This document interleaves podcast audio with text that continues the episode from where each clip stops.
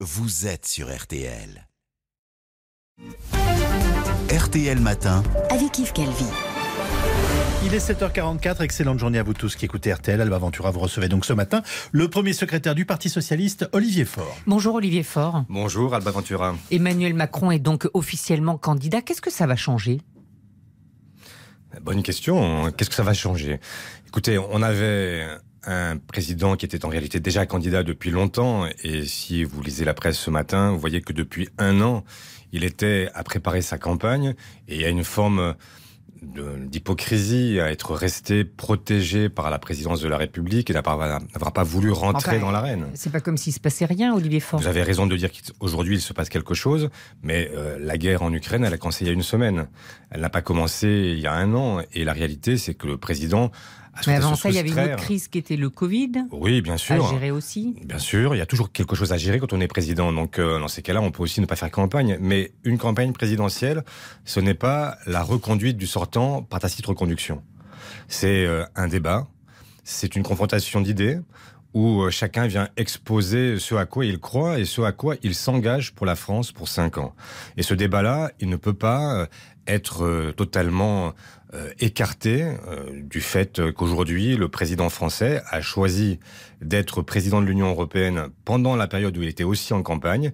Et c'est aussi une façon de se protéger d'un débat qu'il ne souhaite pas. Et quand je vois cette lettre qui a été adressée aux Françaises et aux Français, euh, en réalité, c'est là aussi la volonté de se soustraire, y compris à votre regard Mais et là, il ne peut pas. Enfin, il est accaparé à 1000% dans cette dans cette guerre.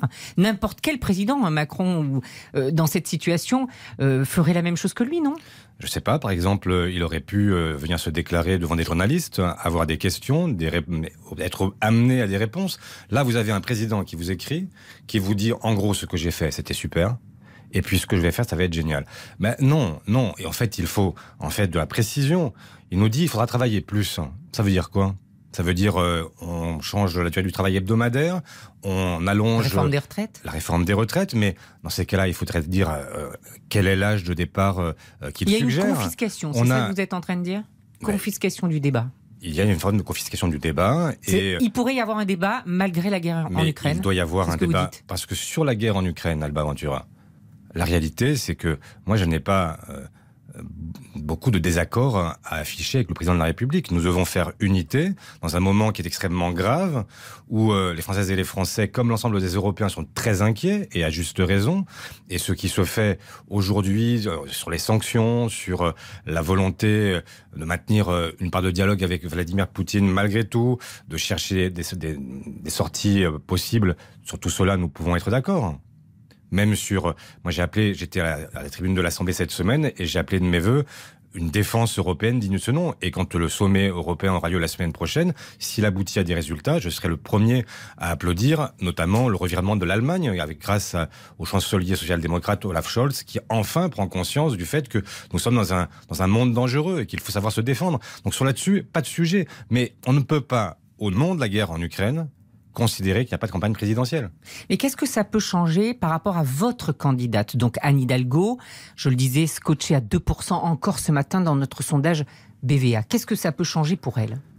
L'entrée en campagne d'Emmanuel Macron. Mais je ne crois pas que la question ce soit en fait ce que ça peut changer pour qui que ce soit, c'est ce que ça doit changer pour la France.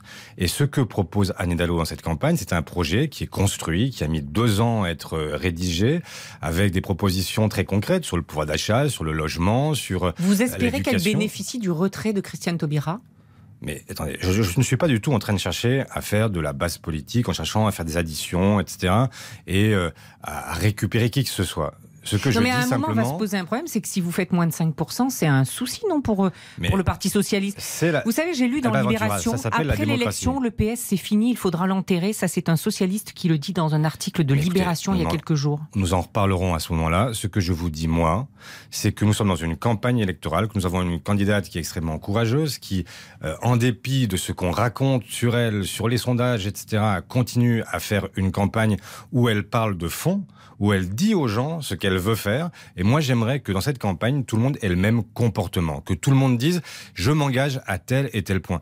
On ne peut pas avoir euh, cette espèce de euh, de flou artistique entre, enfin artistique, je suis pas sûr, mais entre, entretenu euh, où personne ne sait ce qui va se passer, où au nom de tel ou tel événement ou de telle ou telle crise, on ne dit pas où on emmène les Français. Ça n'est pas possible.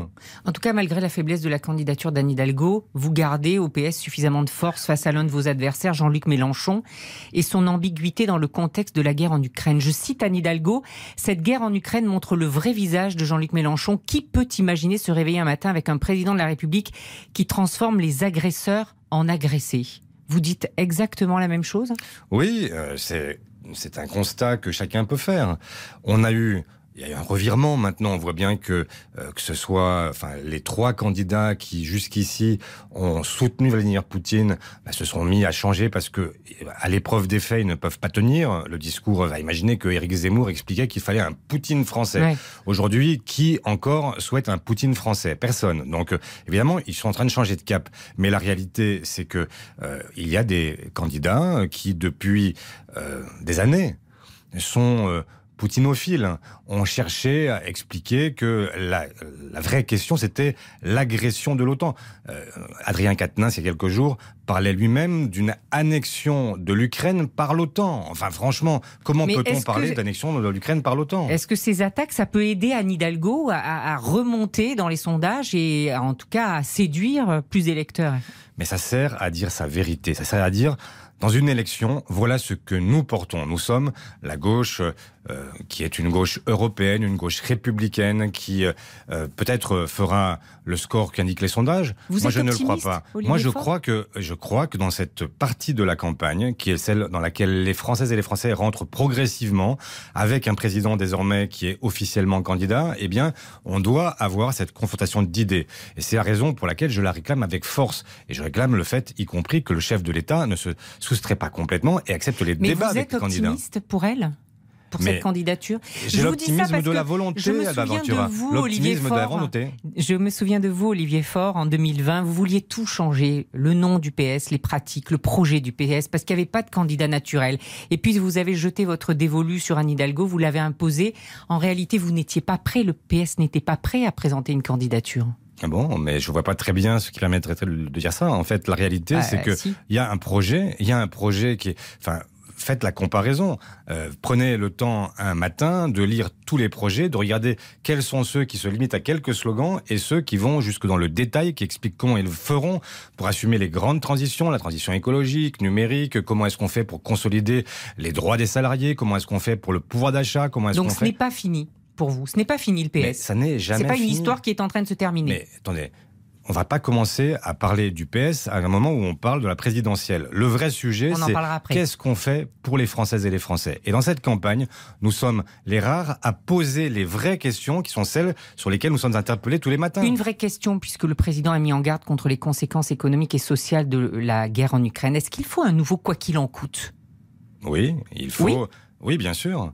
Bien sûr, vous n'avez pas à faire supporter les conséquences de la guerre à des Françaises et des Français qui sont déjà euh, complètement euh, assommé par euh, toutes les hausses, le prix de l'énergie. Rendez compte, même pour vos pâtes, ça a bondi de plus de 40% en quelques semaines. Donc euh, on ne peut pas effectivement demander aux Françaises et aux Français d'assumer ça. Donc oui, il faudra effectivement les soulager, les accompagner, faire en sorte, et là aussi, revenons sur la campagne, Anne Hidalgo est la seule à avoir proposé que sur le carburant, on puisse baisser la TVA provisoirement pour permettre à celles et ceux qui n'ont pas, d'autre choix.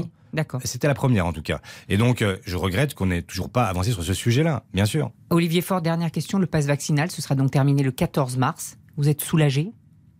Pas soulagé. Il fallait un moment un passe euh, sanitaire, puis un passe vaccinal pour euh, engager les Françaises et les Français à se vacciner. Ça a été l'une des raisons pour lesquelles, eh bien, la létalité, la mortalité de ce Omicron a été moins forte. Et donc, il faut s'en féliciter. Merci beaucoup, Olivier Faure. Merci à vous. Et merci à vous de l'intégralité de cet entretien.